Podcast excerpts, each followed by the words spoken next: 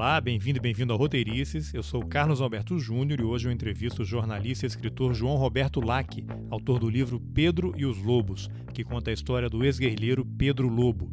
A vida do Pedro é quase inacreditável.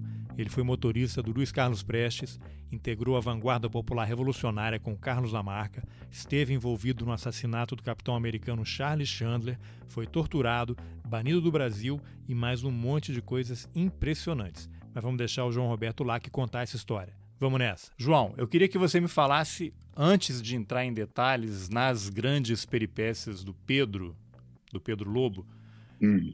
o, que é, o que te atraiu na história do Pedro? Por que, que você resolveu contar a história dele? Mas antes disso, como é que você descobriu o Pedro Lobo? Né? Como é que chegou a, ao seu conhecimento a existência do Pedro e por que, que você resolveu contar a história dele?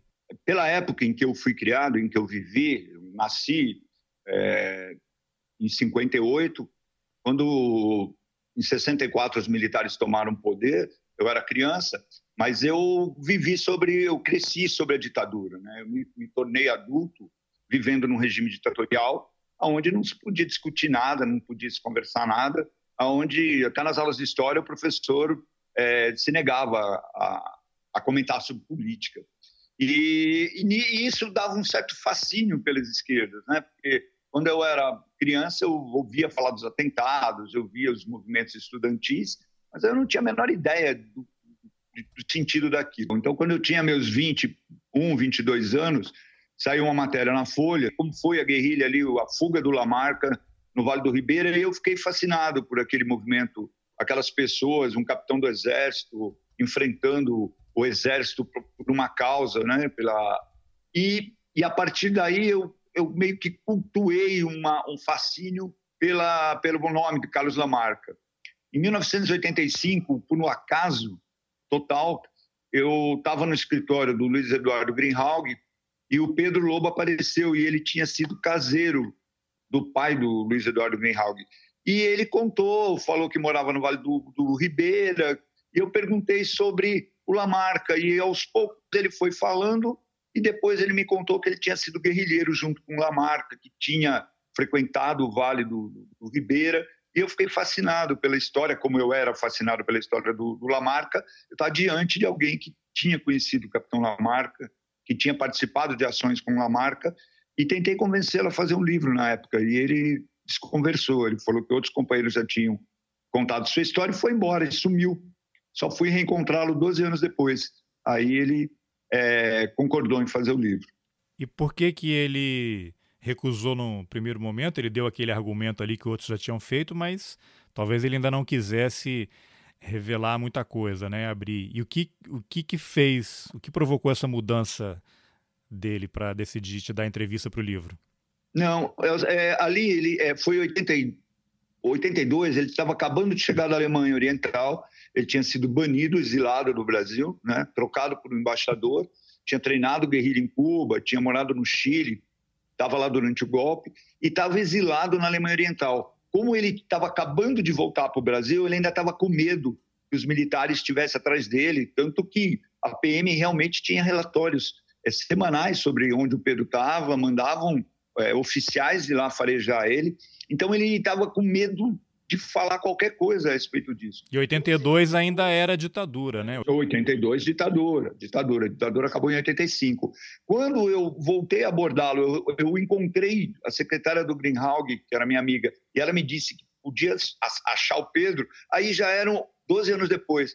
Já era, já era 12 anos depois. Então, é, ele já estava desarmado quanto a isso, ele já estava revelando a história, estava muito mais aberto, e aí ele concordou com já, já não havia mais o risco de, de, eles tentarem eliminar ele, né? Que esse era o grande medo dele. Ele matou um capitão americano de tocar, é, tinha matado um soldado do exército, tinha matado um sentinela da, da, da, da, polícia militar. Ele tinha várias mortes de militares. Ele tinha medo de que os militares é, o eliminassem. Né? Conta um pouquinho então, já que você, eu ia perguntar isso mais na frente.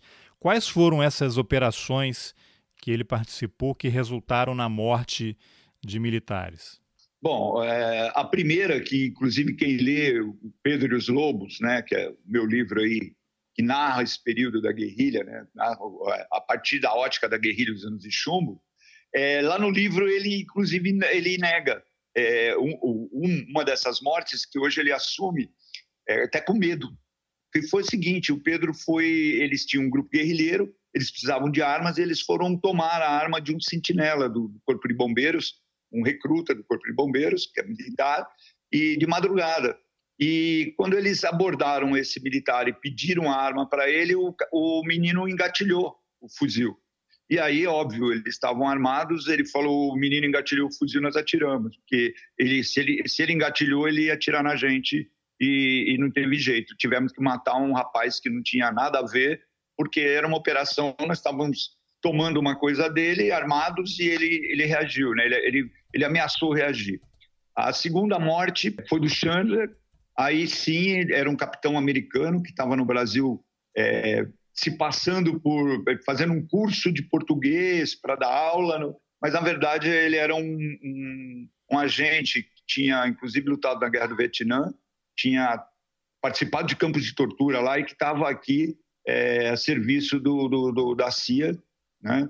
E, e dando inclusive aulas de tortura, ensinando como obter informações isso depois, se você pesquisar um inquérito do Chandler, como eu pesquisei, eu li inteiro, fica claro, porque tinha época que ele sumia e quando veio o, secretário de defesa norte-americano no Rio de Janeiro, ele foi lá conversar com ele, ele foi recrutado para ele conversar. Então ele não era um simples capitão fazendo um curso de português, ele era um agente. E ele dava aula, claro. ele dava aula de tortura? É, é, essa informação é subliminar assim, né? Quer dizer, não existe nenhuma prova disso mas o argumento na época foi exatamente esse. Como ele tinha sido herói de guerra no Vietnã, tinha participado de campos de tortura lá, ele estaria no Brasil fazendo um trabalho de, de informação, ensinando os agentes a obter informação e tal. E isso, até no inquérito dele, se você ler, fica meio subliminar. Agora, é óbvio, não tem nenhuma prova disso, porque nenhum agente americano aqui que ensinava tortura iria dizer: eu vim aqui ensinar tortura para a polícia brasileira.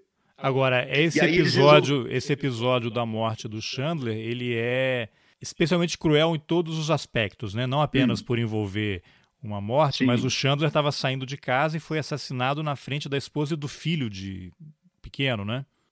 É, aí é, o Pedro nega isso, né? Diz que não, isso aí foi a imprensa que, que não havia criança nenhuma no local, mas não dá para dar nem é, razão a ele. E, e, isso também é uma coisa meio que é, é, é periférica no episódio. O episódio é o seguinte: a LN, a Ação Libertadora Nacional, e a VPR, Guarda Popular Revolucionária, é, quando souberam que esse Chandler estava no Brasil e ele tinha dado uma entrevista na Folha de São Paulo contando que tinha participado de ações né, na, lá no, no Vietnã, que ele tinha, ele era herói de guerra do Vietnã, fizeram uma reunião, parece que o Marighella estava na reunião, é, e decidiram pela morte dele. É, porque eles, inclusive, acreditavam falsamente, não é, não é verdade, que ele tivesse participado da morte do Che Guevara. Tá? Tanto que eles armaram o assassinato dele no dia 8 de outubro de 69, de, desculpe, de 68, que seria a data da, de um ano da morte do Che Guevara, que na verdade o Che Guevara morreu dia 9, mas acreditava-se que ele tinha morrido dia 8 de outubro. Então era uma espécie de vingança pela morte do Che Guevara. Matar um capitão americano, que herói de guerra do Vietnã, que está no Brasil, entre aspas, que eles diziam isso, ensinando tortura, exatamente no dia para comemorar o aniversário da morte do Che Guevara, comemorar, vingar, né? E então eles decidiram pelo assassinato e o Pedro foi o cara encarregado de assassinar o Pedro junto com um outro, com o Marquito, né? E, e junto com mais um, o, Diógenes, sabe, vivo no Rio Grande do Sul. Os três foram é, convocados para é, fazer o, o assassinato do, do, do, capitão americano. Mas o Pedro, pelo, pelos registros, ele estava dirigindo o carro, né? Quem teria dado os tiros teria sido Diógenes, é, é isso? É, aí tem um episódio curioso, porque foi feito um levantamento da, da vida desse capitão, e a pessoa que levantou, que é uma mulher que já morreu, chamada Dulce Maia, me contou em off que uma outra pessoa participou do levantamento do, dos costumes, dos hábitos que hora ele saía de casa para o assassinato. E essa pessoa foi embaixador, do, foi ministro do brasileiro aí recentemente, eu não vou dizer o nome dele porque ele vai negar, e do governo, do governo inclusive do governo Temer. Né? E, e, eles fizeram um levantamento dos hábitos desse, desse embaixador, desse militar, e o Pedro dirigindo o táxi, que era uma espécie de, de disfarce, pegou os outros dois é, militantes, um da LN e um da VPR, foram para perto da casa do Chandler, que era aqui no Sumaré, para fazer o assassinato dele no dia 8. Mas no dia 8 ele não saiu de casa. Eles voltaram no dia 12, inclusive a Hebe Camargo, a apresentadora Hebe Camargo, morava do lado, a babá da Hebe Camargo viu aquele carro parado horas com aqueles caras dentro, avisou o patrão dela, o marido da Hebe, mas eles não chamaram a polícia. E quando o Chandler estava saindo com uma perua, tirando o carro da garagem, eles deram é, foi oito tiros de, de revólver, no, é, cinco tiros de revólver no Chandler. O Pedro viu que ele não morreu, que ele não estava agonizando, aí deram 13 tiros de metralhadora nele. Pegaram o carro, soltaram panfletos explicando o porquê da morte dele, que ele era um herói de guerra americano, tinha participado da morte de Guevara, que é falso, e foram embora. Não, não consta. Eu conversei com o Diógenes e com o Pedro, o Marquito já morreu. Os dois dizem que não viram criança nenhuma, que isso aí depois a imprensa usou para dar uma para dar uma, uma, uma, enfeitada, né? Para dar uma piorar a situação deles no, no, nesse episódio. Mas foi um assassinato, né? Sim. E quais foram as outras duas operações em que ele atuou que resultou na morte de militares? O Pedro, o grupo, a VPR resolveu, estava precisando de armas e havia um, um, integrante da VPR que tinha sido sargento e que tinha servido aqui no Hospital Geral do Cambuci, né? Hospital do Exército.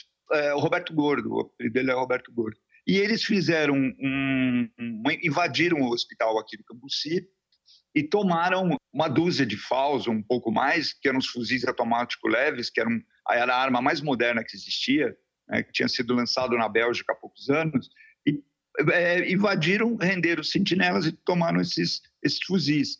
É, no outro dia, o general comandante do Segundo Exército foi na televisão para dar uma entrevista e falou: esses terroristas covardes invadiram o meu hospital, onde só tem doentes, e roubaram os fuzis. Por que, que esses caras não vêm invadir o QG do, Ibirapuera, que tinha sido inaugurado fazia três semanas, sei lá, um mês? Por que, que eles não vêm aqui no meu QG é, brigar comigo? Por que, que eles vão invadir um hospital onde só tem doente? E o Nóbrega e o Pedro estavam assistindo essa entrevista e um olhou para a cara do outro e falou: Bom, se o general está falando para a gente ir lá, nós vamos lá.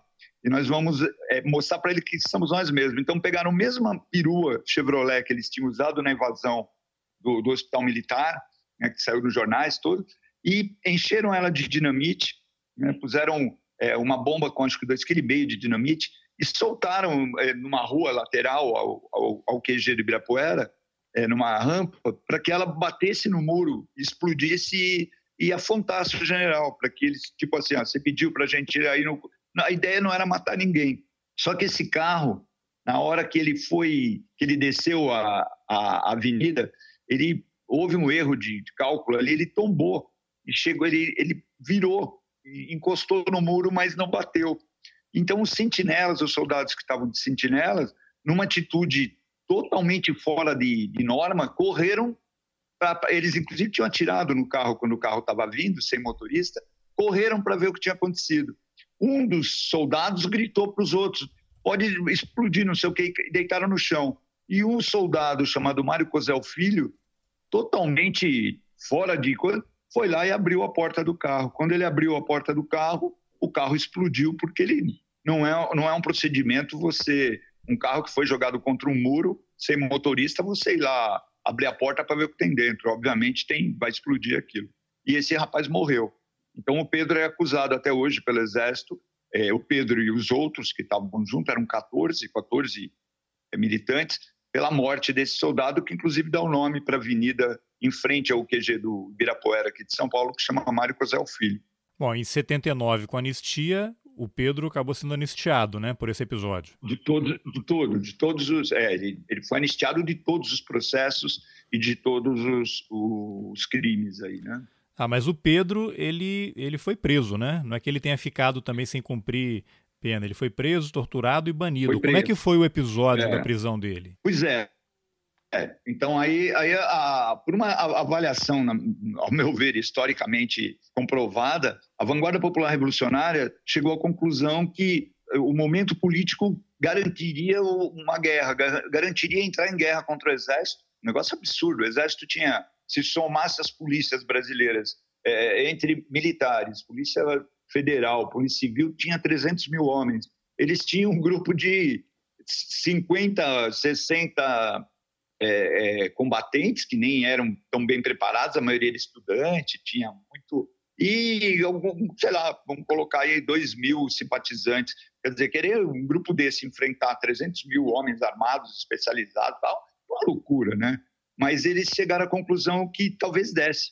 E o, o Carlos Lamarca, que era, comandante, que era comandante de uma, de uma área do, do quartel de Quitaúna, separou lá uma série de fuzis falsos, se não me engano eram 600 fuzis, morteiros, bombas tal, e eles planejaram entrar no quartel, invadir o quartel com um caminhão pintado nas cores do exército, para pegar todo esse armamento, pegar esse, esse, esses explosivos é, e começar uma guerra mesmo. Eles iam explodir o quartel, o, o Palácio do Governo, eles iam tomar o Campo de Marte, eles pretendiam é, começar um, uma ação de, de é, é, é, ia chamar Noite de São Bartolomeu. Eles, eles iriam criar um clima de guerra em São Paulo para tentar desencadear no resto do Brasil, com as outras organizações, é, é, o começo da, da guerra civil que derrubaria o regime militar e implantaria no Brasil um, um governo que, na visão da LN, seria um governo mais democrático, na visão da VPR,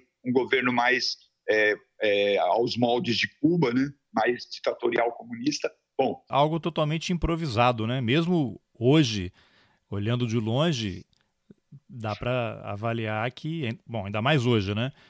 Olhando é. depois de todos esses anos, é que era uma operação fadada ao fracasso, né? Porque você não tinha, os é. grupos não tinham uma articulação nacional, não estavam preparados para isso. É, mas havia um mito, né? Havia, havia um livrinho do Regis Debré que lutou com o Che Guevara lá em Cuba, chamado A Revolução na Revolução, ou A Revolução na Revolução, uma coisa assim, que era uma espécie de manual de guerrilha e que tinha um, um mito de que 12 barbudos, desembarcando numa ilha como Cuba, tomariam a ilha com facilidade, como aconteceu em Cuba, porque era uma ilha pequena, porque é, havia um ditador, é, tinha todo um contexto. E havia esse mito que 12 barbudos descendo de uma serra tomariam o país. E no Brasil, a coisa. A, gente estava num momento histórico que não havia é, tanta informação, não, sabe? Era, a, a televisão estava começando. Então, é, fica difícil julgar hoje é, é, é a, como esse pessoal via a realidade. Né? É, a gente não consegue fazer isso. Talvez se a gente tivesse lá, teria a mesma visão deles, né? que era uma visão mais limitada. O capitão Lamarca organizou o roubo dessas armas e o Pedro Lobo estava é. no grupo que ia receber esse material, não é isso? Não, queria fazer a invasão do, do, do QG, do, do, do, quartel, do, do quartel de Quitaúna, o, o, o quarto batalhão de, é, quarto, é, o quarto regimento de infantaria, quarto regimento de infantaria. O, o Lamarca era comandante lá de uma, do, todo o quarto regimento e eles, eles tinham marcado com uma empresa de, de, de mudanças para fazer uma mudança porque eles sabiam que essa empresa tinha um caminhão Chevrolet Brasil do mesmo modelo que o Exército usava, utilizava.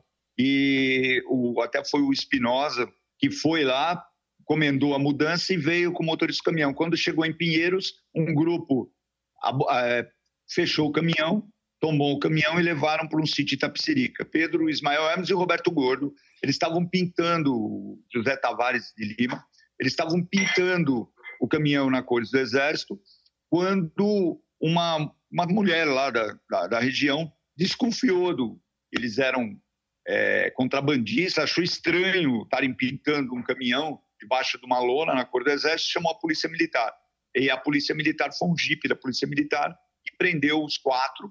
Eles foram levados para Itapecerica da Serra, para a delegacia, e disseram para o delegado que eles estavam é, a serviço de, é, de um grupo de contrabandistas e estavam pintando um caminhão na cor do Exército para levar peças de refinaria de contrabando para o Rio Grande do Sul, porque não seriam pegos. O delegado desconfiou da versão, é, ligou para o DOPS, e o DOPS achou estranhíssimo quatro pessoas estarem pintando um caminhão de verde oliva né, nas coisas do Exército, e inclusive um deles ser esse sargento da Polícia Militar expulso da polícia por suspeita de pertencer ao Partido Comunista. E aí veio o, um grupo do, do, Exército, prendeu, foi à delegacia Itapsirica, le, prendeu e levou eles para a polícia, para a PE aqui da Billy Soares, aqui na, na, na, no bairro da Zona Sul de São Paulo, e aí começaram as torturas, né? Eles foram torturados, tomaram choques, foram submetidos à, extensa, à intensa tortura. Três deles, um deles não não foi porque ele, logo de, de sair do Hermes, é, é, que era um paraquedista de 19 anos, é, resolveu colaborar. E aí começou a cair toda a organização do Pedro e parte da organização da, da, da LN caiu junto, porque foi um entregando o outro, aí foram prendendo, aí teve uma série de prisões. Foram as primeiras quedas na, na história da, da, da, da luta armada no Brasil, nesse período. As primeiras quedas começam a acontecer quando o Pedro é preso em Itapsiri. Qual foi o ano da prisão dele? Foi em janeiro de 69, no começo de janeiro, dia 23 de janeiro de 69. Tá bom. E aí ele ficou quanto tempo preso? E aí conta um pouquinho do episódio da troca dele, com quantos outros presos ele foi trocado e banido para o exterior. É, ele, ele fica preso na, na, no, no, no, quartel da Polícia do Exército aqui da, ali de Ibirapuera, ali, Vila Mariana Ibirapuera ali, Billy Soares, na rua Billy Soares, se não me engano, e ali ele é torturado né, é, é, intensamente, e dali ele é levado para o DOPS, o prédio do DOPS da, ali do, do centro de São Paulo, Lago General Osório. Lá ele passa por dois meses, dois meses e pouco, de intensa tortura. Ele e os outros dois que estavam com ele, o Hermes não foi torturado porque colaborou, eles ficam dois meses e meio e aí vão prendendo todos os, os integrantes da, da, organização dele, vai chegando todo mundo lá e todo mundo sendo triturado. Né? Dali ele, ele é enviado para o Carandiru, passa um período no Carandiru e depois ele é enviado para o presídio Tiradentes e fica por um ano e meio, se não me engano, no presídio Tiradentes, até que ele é trocado pelo embaixador, sequestra o embaixador alemão. Foram 40 presos pedido em troca do embaixador e ele foi um dos presos pedido em troca. Aí eles deixam o Brasil e vão serem deixados em, na Argélia, em Argel. Né? E, e, e, eles saem do Brasil como perigosos terroristas e chegam em Argel e são recebidos como é, heróis. Né? Tanto que a polícia brasileira, os, agentes que estavam com eles no avião, não puderam é, ficar em Argel. O, governo argelino falou que não aceitava ninguém de uma ditadura de direita no país, que eles tinham que pegar imediatamente sair do país e voltar para o Brasil. E o Pedro, assim como os outros 40, os outros 39, quando andavam de ônibus pela cidade, eles eram recebidos com aplausos pela população, porque Argel tinha acabado de fazer uma revolução socialista, tinha acabado de derrubar uma ditadura, e o povo todo aplaudiu os caras como se eles fossem heróis, foram recebidos como heróis lá. Né? E aqui eles eram é, terroristas e criminosos. João, como é que você organizou o trabalho de pesquisa? O primeiro, obviamente, deve ter sido Pedro. Se ele não concordasse, o livro talvez não existisse. Mas como é que você estabeleceu a sua rotina de trabalho? Quantas pessoas você entrevistou? A que tipo de documentos você teve acesso? Você foi para arquivos, material de família? Como é que você organizou de maneira geral aí a produção do livro? Bom, eu tive facilidade porque eu fiz história, né, dei aula de história, então, enquanto alguém metido com história, além de jornalista, é, eu tinha uma, uma certa noção de pesquisa histórica. Mas o primeiro passo, óbvio, foi fazer entrevista com o Pedro, que morava, mora ainda em São José ou em São Paulo, 100 quilômetros. É, foram 13, 14 entrevistas, né? Que é um processo maluco. Você também é jornalista, você sabe que quando a gente entrevista alguém, você tem que primeiro conquistar a pessoa para que ela tenha segurança, para que ela confie em você, né? para que ela deixe você perguntar o que você precisa perguntar. E, e, foram entrevistas bem com tempo, né? Cheguei depois a ficar amigo do Pedro, como eu sou até hoje. De lá já abri a geladeira, pegar uma cerveja.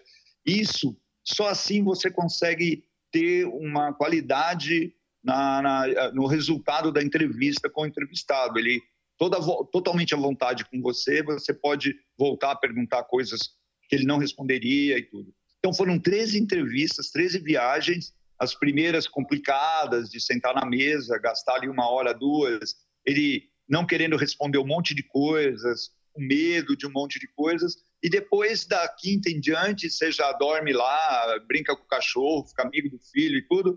É, aí você volta quebrando onde ele não quis responder, explicando que é importante. Foram três entrevistas com o Pedro. Quando eu obtive esse áudio, essa, essa, esse, esse, esse, esse material, aí sim eu parti para entrevistar as pessoas que o Pedro é, sinalizou que eram importantes ao longo das entrevistas, os amigos pessoais, claro, todos envolvidos na guerrilha, né? os grandes companheiros, as pessoas que tiveram é, contato com ele. Esbarrei em problemas complexos. Muitos não quiseram me dar entrevista de jeito nenhum.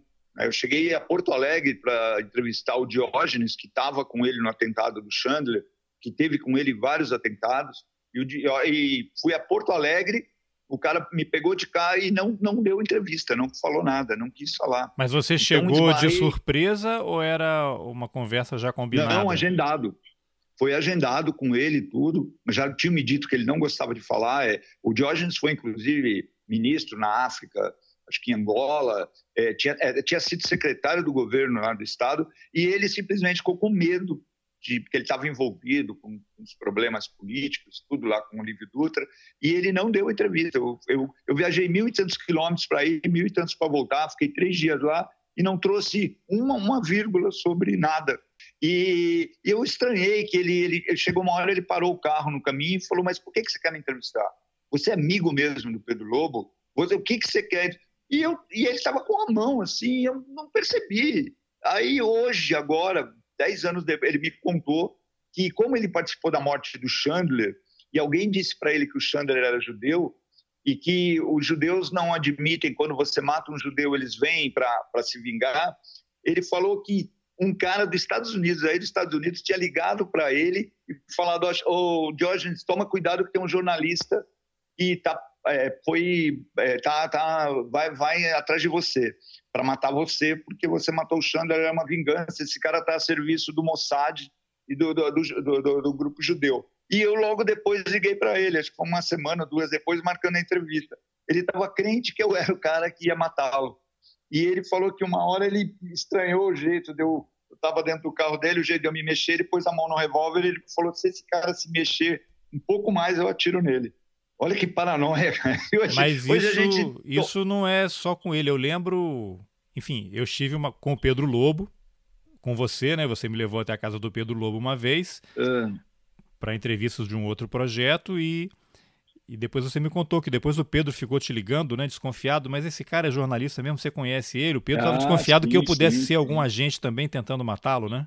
Claro, é, eles são, têm essa neurose. Você sabe que o Diógenes não pôs só o revólver. Na minha cara, ele não pôs o revólver. Ele ficou com ele na, na, do lado, eu não vi e ele me contou agora. Várias pessoas não quiseram te dar entrevista e você atribui ao que é uma preocupação, medo de eventualmente é, ser morto, voltar a ser perseguido ou de revelar algum crime que eles eventualmente tenham praticado e naquela época não, não era conhecido. Rapaz, tudo, porque é, esse universo dos ex-guerrilheiros tem de tudo. Tem desde o estudante que estava lá, sabe, classe média alta e se meteu nesse negócio, tem o militar, o ex-militar, tem, tem toda uma gama de gente que se envolveu nessa aventura da Revolução.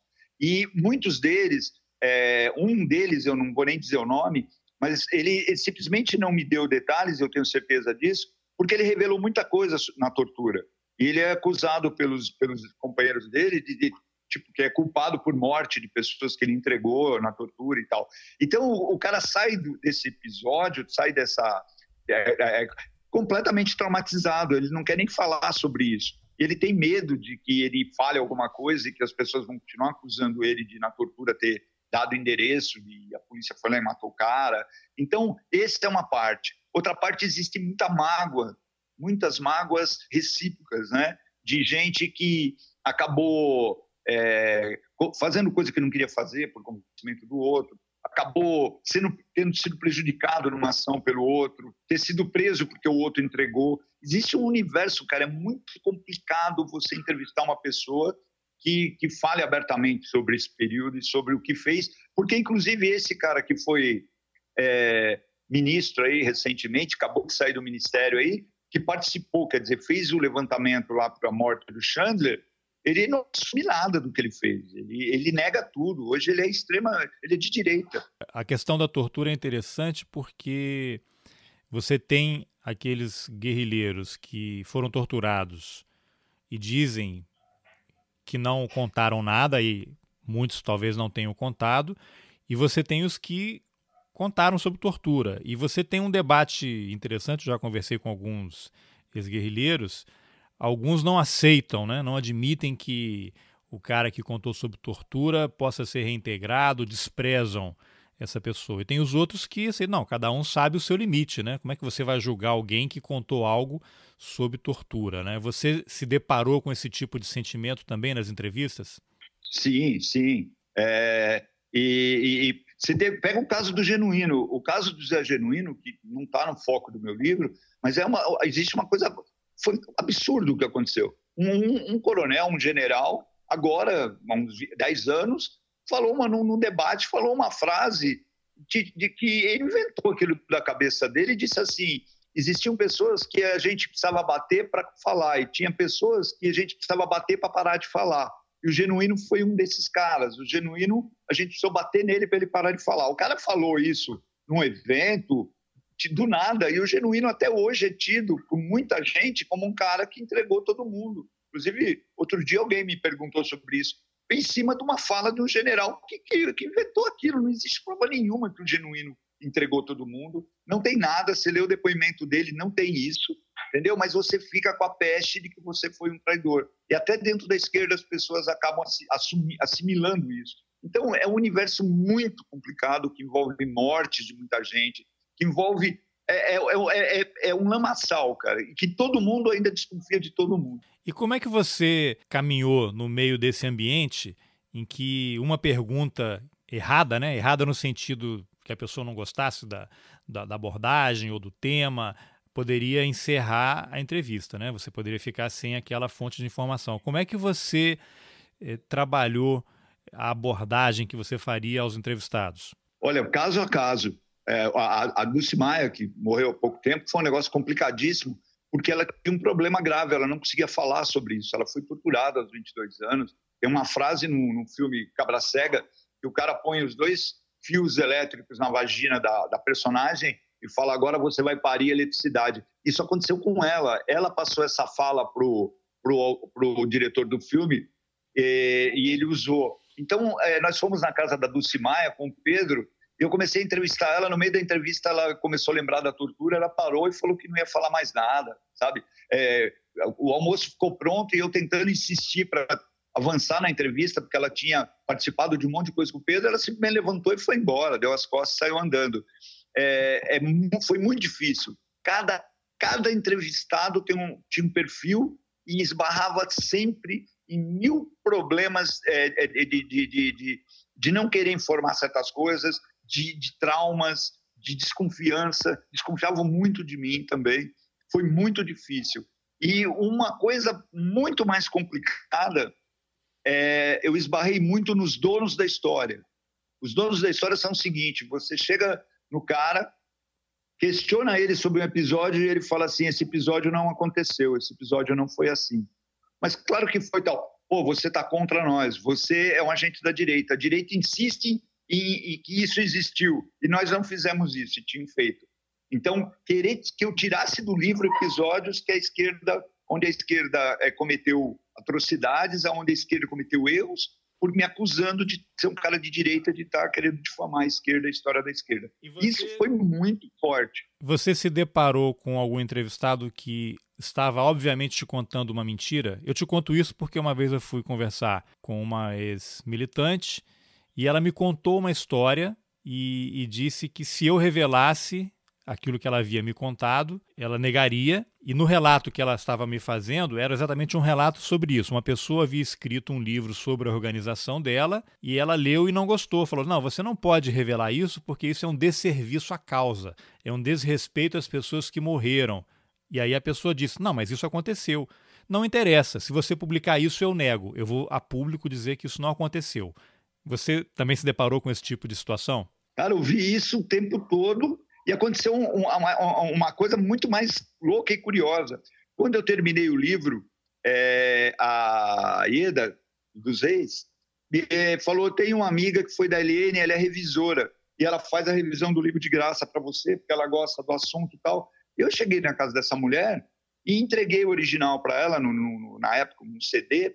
Ela pôs no computador, ela falou: ah, vou fazer a revisão para você, deixa eu dar uma olhada. Não, isso aqui não vai entrar, esse capítulo não vai entrar, é um desserviço à causa. Só que você não pode escrever que aconteceu isso. Só que a direita vive insistindo, isso aqui não vai entrar. Tirando a coisa, ela não estava falando para mim, oh, o que, que você acha de não entrar tal. Não, isso aqui não vai pôr, isso aqui não vai. Rapaz, eu tomei o, o CD dela e fui embora. A mulher queria que, ela queria, como se ela, ela tivesse escrevendo o livro e ela impondo que eu não podia pôr aquilo. E ela veio aos berros dizer que se eu editasse o livro com aqueles episódios, é, eu ia me dar mal, que eu ia, é, eles iam me, me, me, me, denunciar, que falar que é mentira. É, sabe, os donos da verdade. É complicadíssimo, cara. Mexer com isso, você sabe disso, é complicado. Como é que você navegou nessas águas turbulentas aí? Eu imagino que você tenha ficado com algumas inimizades por causa do livro também. Eu, eu trabalhei muito, eu estava preparado para enfrentar a resistência da direita, não da esquerda. Quando eu comecei a enfrentar essas resistências, inclusive do próprio Pedro, do filho dele, entendeu? Episódios que o filho do Pedro e o Pedro falou, não, não vai por isso e tal. Eu tive que. Eu demorei bastante tempo escrevendo o livro, eu fui contornando, contornando, convencendo, convencendo, com o Pedro acabou entrando tudo o que tinha que entrar e, na boa, mas fui mudando. Agora, com os outros entrevistados, eu simplesmente tirei né, o que o cara não queria que entrasse. Quando não era uma coisa global, era só envolver a ele. Né? E em outros episódios, eu tive que. Tem um caso interessante, eu não vou dizer quem é, mas o cara, ele, ele simplesmente, depois que ele deu uma entrevista para mim, ele falou que não queria o nome dele envolvido no livro e que não era para eu pôr os episódios. Só que esse cara é um cara muito importante. Aí eu tirei o nome dele de todos os episódios, só que tem um episódio que é conhecido, está em outros livros, que é o mais cruel, que foi uma ação desastrada, uma ação de vingança contra o próprio companheiro, eles mataram o próprio companheiro, e aí esse eu pus o nome dele, só de sacanagem, quer dizer, só ficou o nome dele no episódio ruim. Como é um episódio conhecido, está nos livros, você pode dizer a situação, quem foi o justiçado e quem eram os envolvidos? Não, porque esse cara está vivo e, e, se eu citar, eu, eu, ele já não gosta de mim. Ele foi de todos que eu entrevistei, só dois não gostaram do resultado do livro. Ele foi um, falou que o livro é, tem muita coisa ali que eu, eu, eu distorci, que eu, eu fiz um desserviço à esquerda contando aquilo. Então, não, porque eu vou acabar é, gerando uma inimizade, que já vou piorar isso. Quer dizer, se ele ouvir essa entrevista, ele vai vir tirar, tirar satisfação. E não, não acho que não tem sentido. mas quem foi a pessoa? Quem foi a pessoa justiçada? Foi um, um próprio militante. O, esse cara é um, um militante da, da, da LN. É, eles desconfiaram. Tinha um outro militante da LN que queria sair da organização. Eles marcaram uma reunião com esse cara e o cara, inclusive, foi para conversar com os companheiros de, de organização para dizer que queria sair. Ele tirou uma arma, apontou para a cara do cara e matou o cara. Entendeu? Deu um tiro na cara do cara. O cara, mesmo armado, o cara nem chegou a sacar a arma porque ele nunca ia esperar tomar um tiro do próprio companheiro na cara. E até hoje ele acha que ele, ele, ele tinha razão, que o cara sabia muito, o cara era da, da líder, da, um dos diretores da organização, que o cara não podia sair da organização. Um negócio absurdo. Pedro estava na linha de frente realmente da, da organização. E tem um episódio em que ele participou, que acho que você conta no livro, né? Que foi a morte acidental da esposa de um militante eles tiveram que esconder o corpo dela, né? E ele participou dessa operação, não é isso? É, esse foi um episódio que depois o Pedro não queria pôr. É, foi complicado até de convencê-lo a, colocar. Conta, conta qual foi esse episódio. É, Só conta qual é o episódio para a gente poder contextualizar. É, o episódio foi o seguinte: é, tinha o, duas meninas e eu acho que mais dois ou três rapazes que eram é, estudantes, né, classe média, se não me engano, da USP, e que entraram para a organização, para a VPR. E, e, e, eles estavam num apartamento que eles chamavam de aparelho, né, numa, numa, numa espécie de célula da organização, e as meninas estavam conversando, e uma delas estava limpando um revólver. E é, sem querer o revólver disparou e matou a outra. Deu, o tiro atingiu a menina com quem ela conversava da própria organização. E aí houve um desespero, né? Porque você está num regime militar, vivendo uma ditadura onde você mata uma outra pessoa dentro de um apartamento, não, não tem como você acionar a polícia, dizer que foi acidente, nada. Até porque você eles vão prender todo mundo, torturar todo mundo e matar, que estavam matando.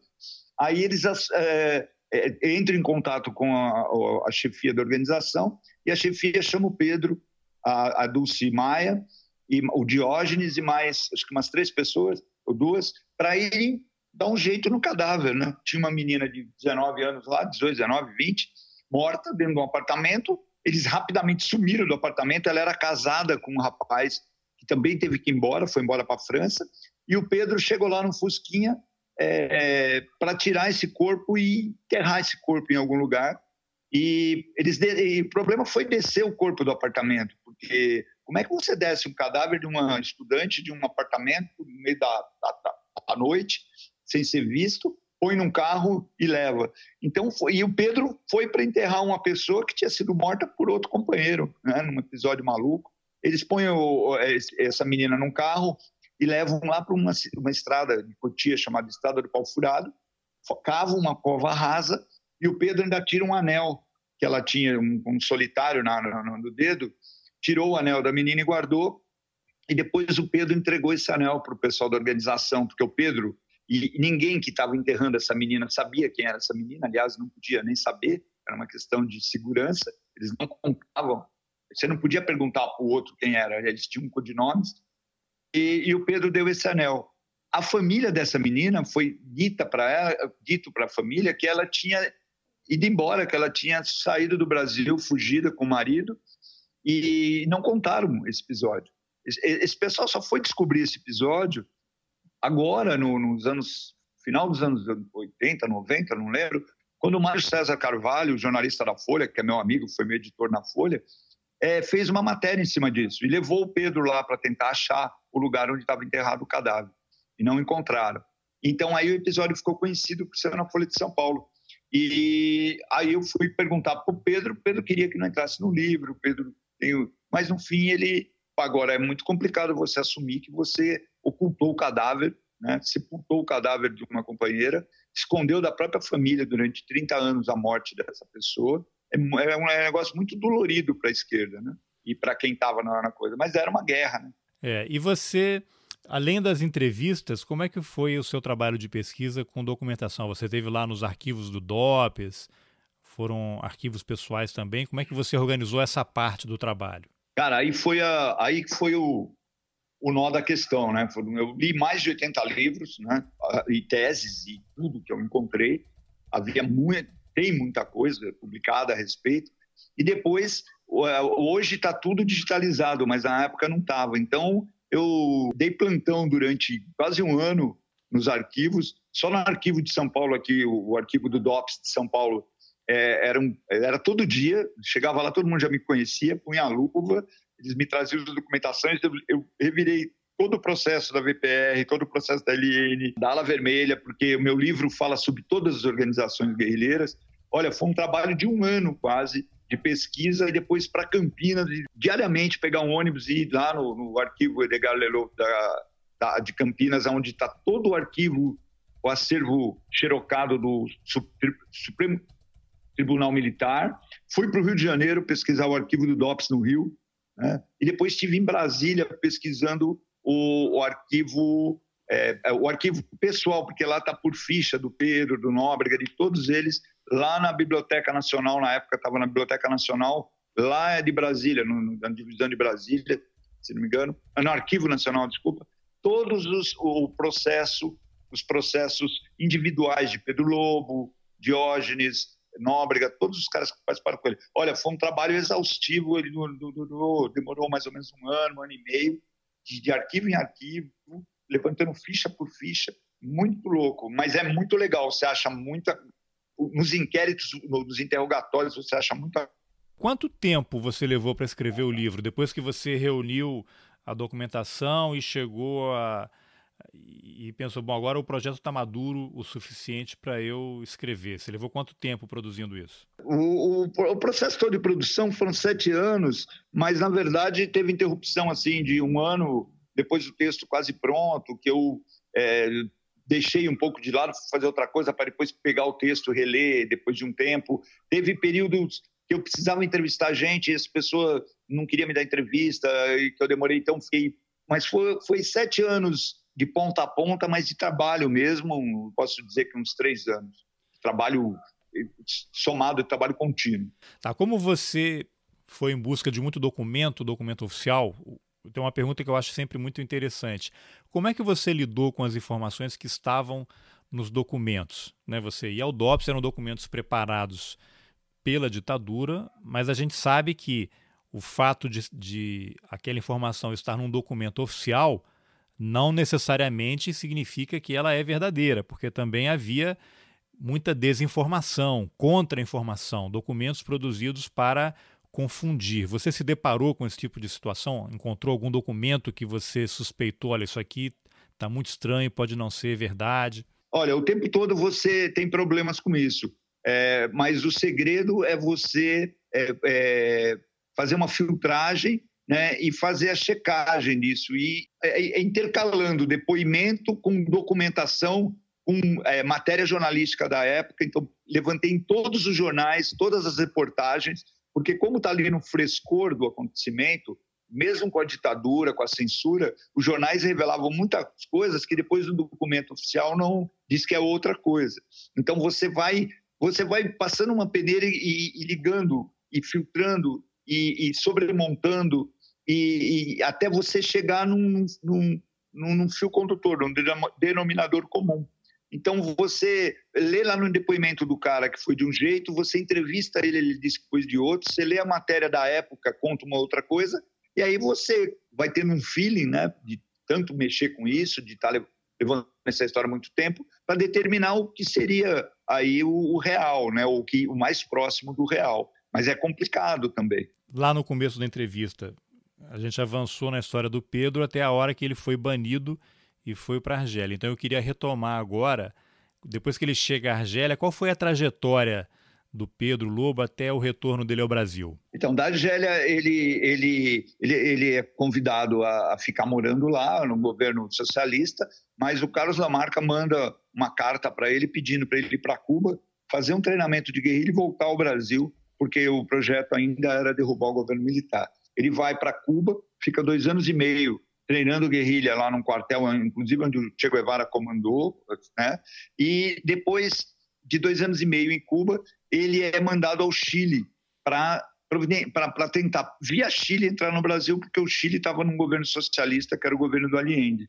Então ele passa, ele faz um... Só que a viagem de Cuba para o Chile, que duraria algumas horas, ela é feita via... porque ele sai de um, um país social comunista, um, um passaporte falso, né? com é, uma careca inventada na cabeça, cabelo tingido, porque ele era um cara que tinha sido banido do Brasil. Ele sai, vai para a Tchecoslováquia, da Tchecoslováquia vai para a Alemanha, da Alemanha vai para a França. Da França ele pega um voo para o Chile que não passasse pelo Brasil e chega no Chile, onde estava o governo Allende, fica no Chile durante um, um tempo, aí um ano, um ano e pouco, aí tem o um golpe Estado no Chile, o regime militar derruba, o governo, os militares derrubam, Pinochet derruba o Allende, ele é morto, e o Pedro foge para a Argentina. Na verdade, ele está na Argentina tentando voltar, a mulher dele está no Chile, ele vai para a Argentina. Da Argentina, ele desiste de voltar para o Brasil, não ia ter mais condições. E aí ele consegue asilo na, União, na República Democrática da Alemanha, na Alemanha Oriental. Fica oito anos lá e de lá ele é anistiado volta para o Brasil. E por um negócio maluco do destino, chega aqui, ele volta a ser sargento de novo e, quer dizer, um cara que era sargento foi expulso da força pública, matou é, é, é companheiros da força pública, é, foi banido, foi preso, torturado, é,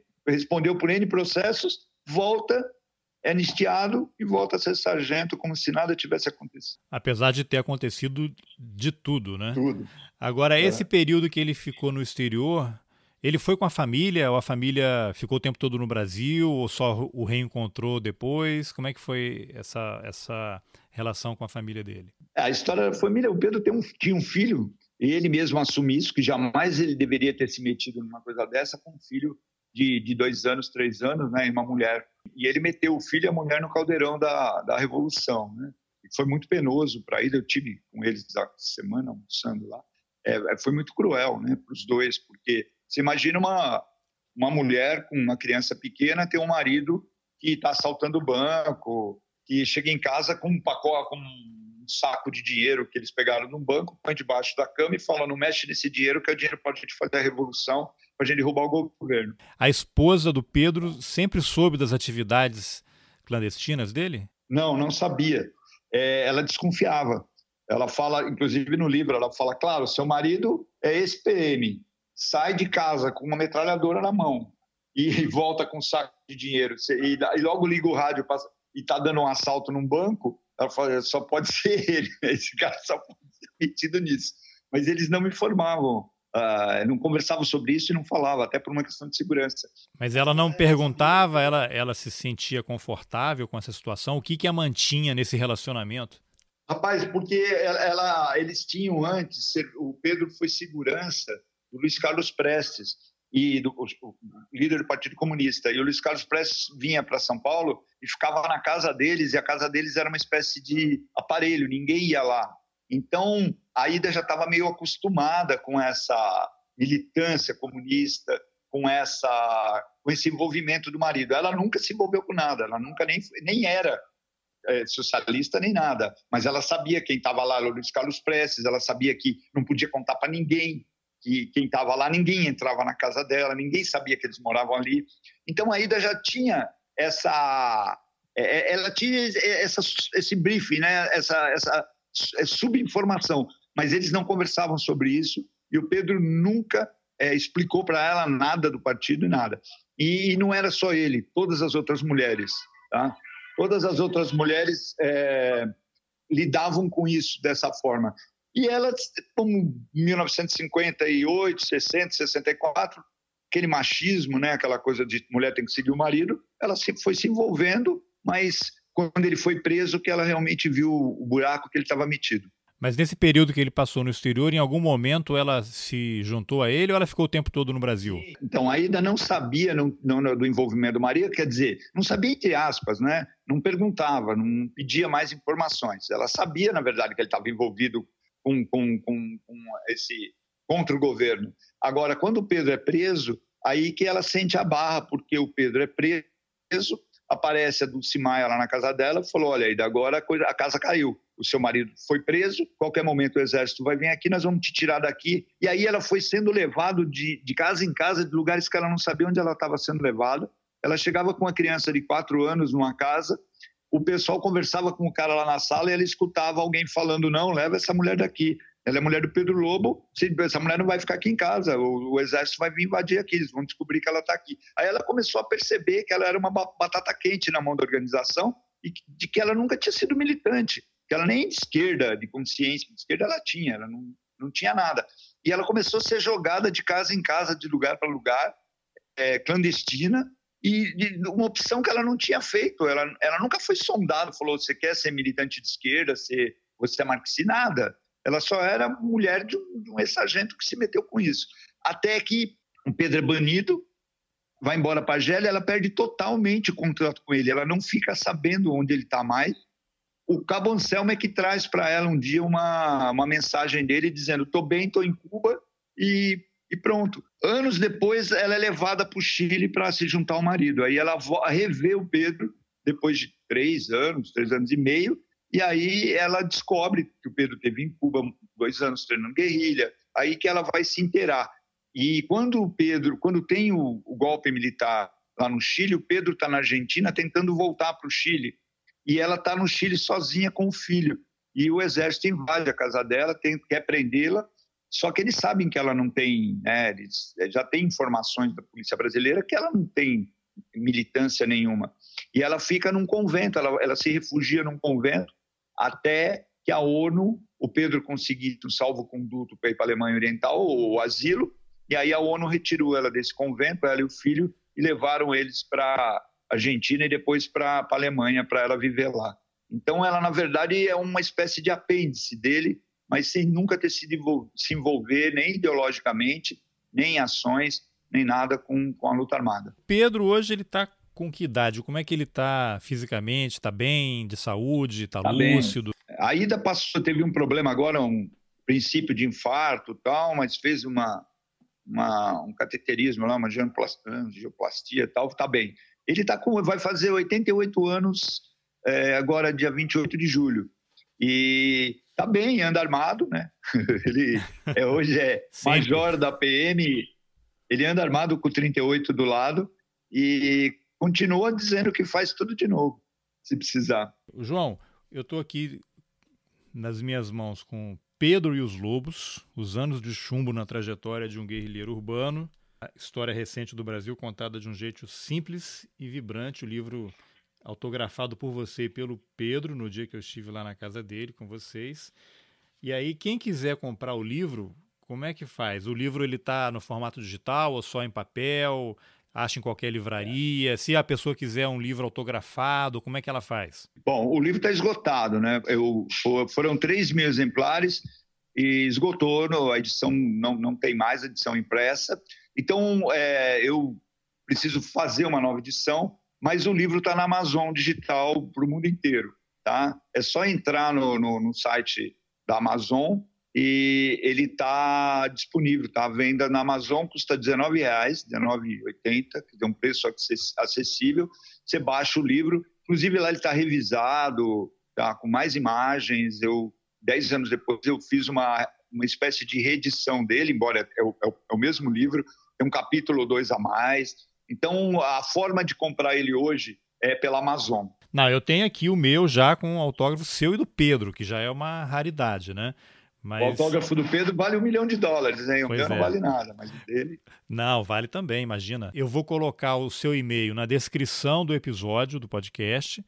Aí ah. as pessoas que quiserem um livro autografado escrevem para você diretamente e aí vocês se entendem. Então, João, super obrigado pela entrevista.